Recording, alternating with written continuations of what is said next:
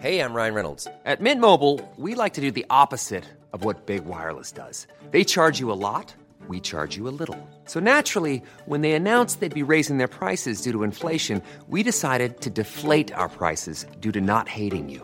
That's right. We're cutting the price of Mint Unlimited from $30 a month to just $15 a month. Give it a try at mintmobile.com slash switch. $45 upfront for three months plus taxes and fees. Promo rate for new customers for limited time. Unlimited more than 40 gigabytes per month. Slows. Full terms at mintmobile.com.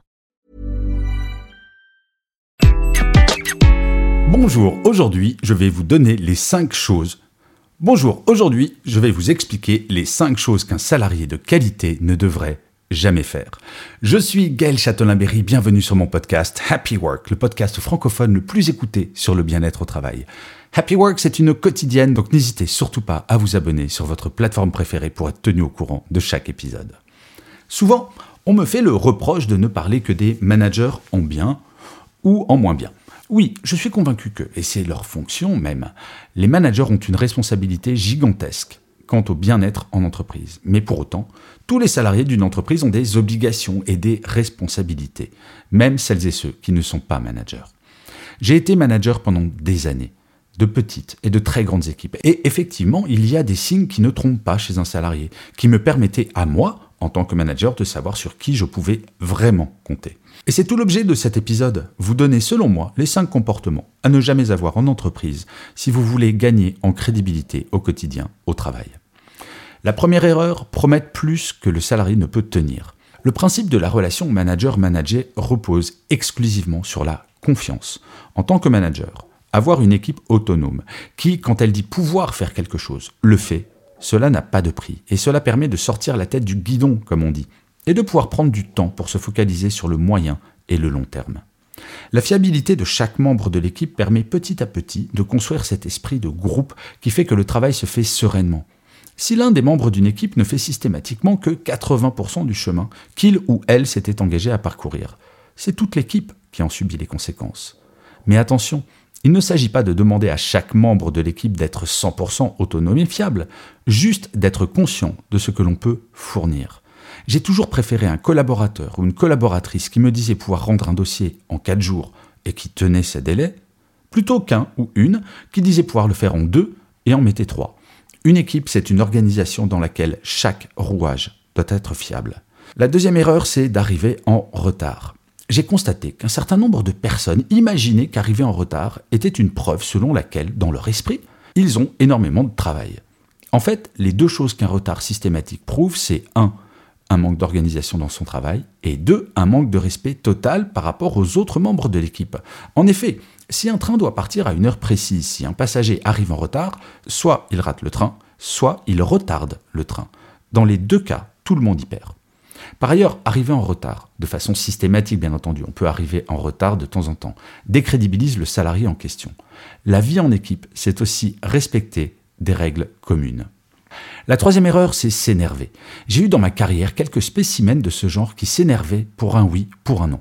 Leur mode d'échange était d'augmenter le volume de leur voix en imaginant qu'il ou elle serait mieux écouté. Dans une équipe, la forme a autant d'importance que le fond. Il est possible, voire recommandé, de ne pas être d'accord avec tout ce qui est dit ou décidé. C'est dans l'opposition d'avis que la créativité est la meilleure. Par contre, quand quelqu'un s'énerve systématiquement, cela ne s'appelle plus un échange, mais une confrontation. Et dans une équipe, j'imagine que vous serez d'accord, une confrontation systématique, c'est épuisant. La quatrième erreur, c'est d'être négatif. Au même titre que la catégorie précédente, il y a une grande différence entre ne pas être d'accord et ne pas l'être de façon systématique, presque par principe. Le fonctionnement d'une équipe est une démocratie. Un seul individu ne peut pas avoir toujours raison.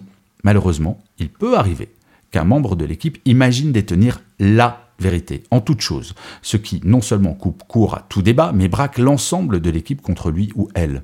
Il m'est arrivé que mon équipe tout entière ne soit pas d'accord avec moi, et c'est heureux. Tant que l'opposition est argumentée et va dans l'intérêt de toutes et de tous, il faut savoir de temps à autre mettre son ego de côté.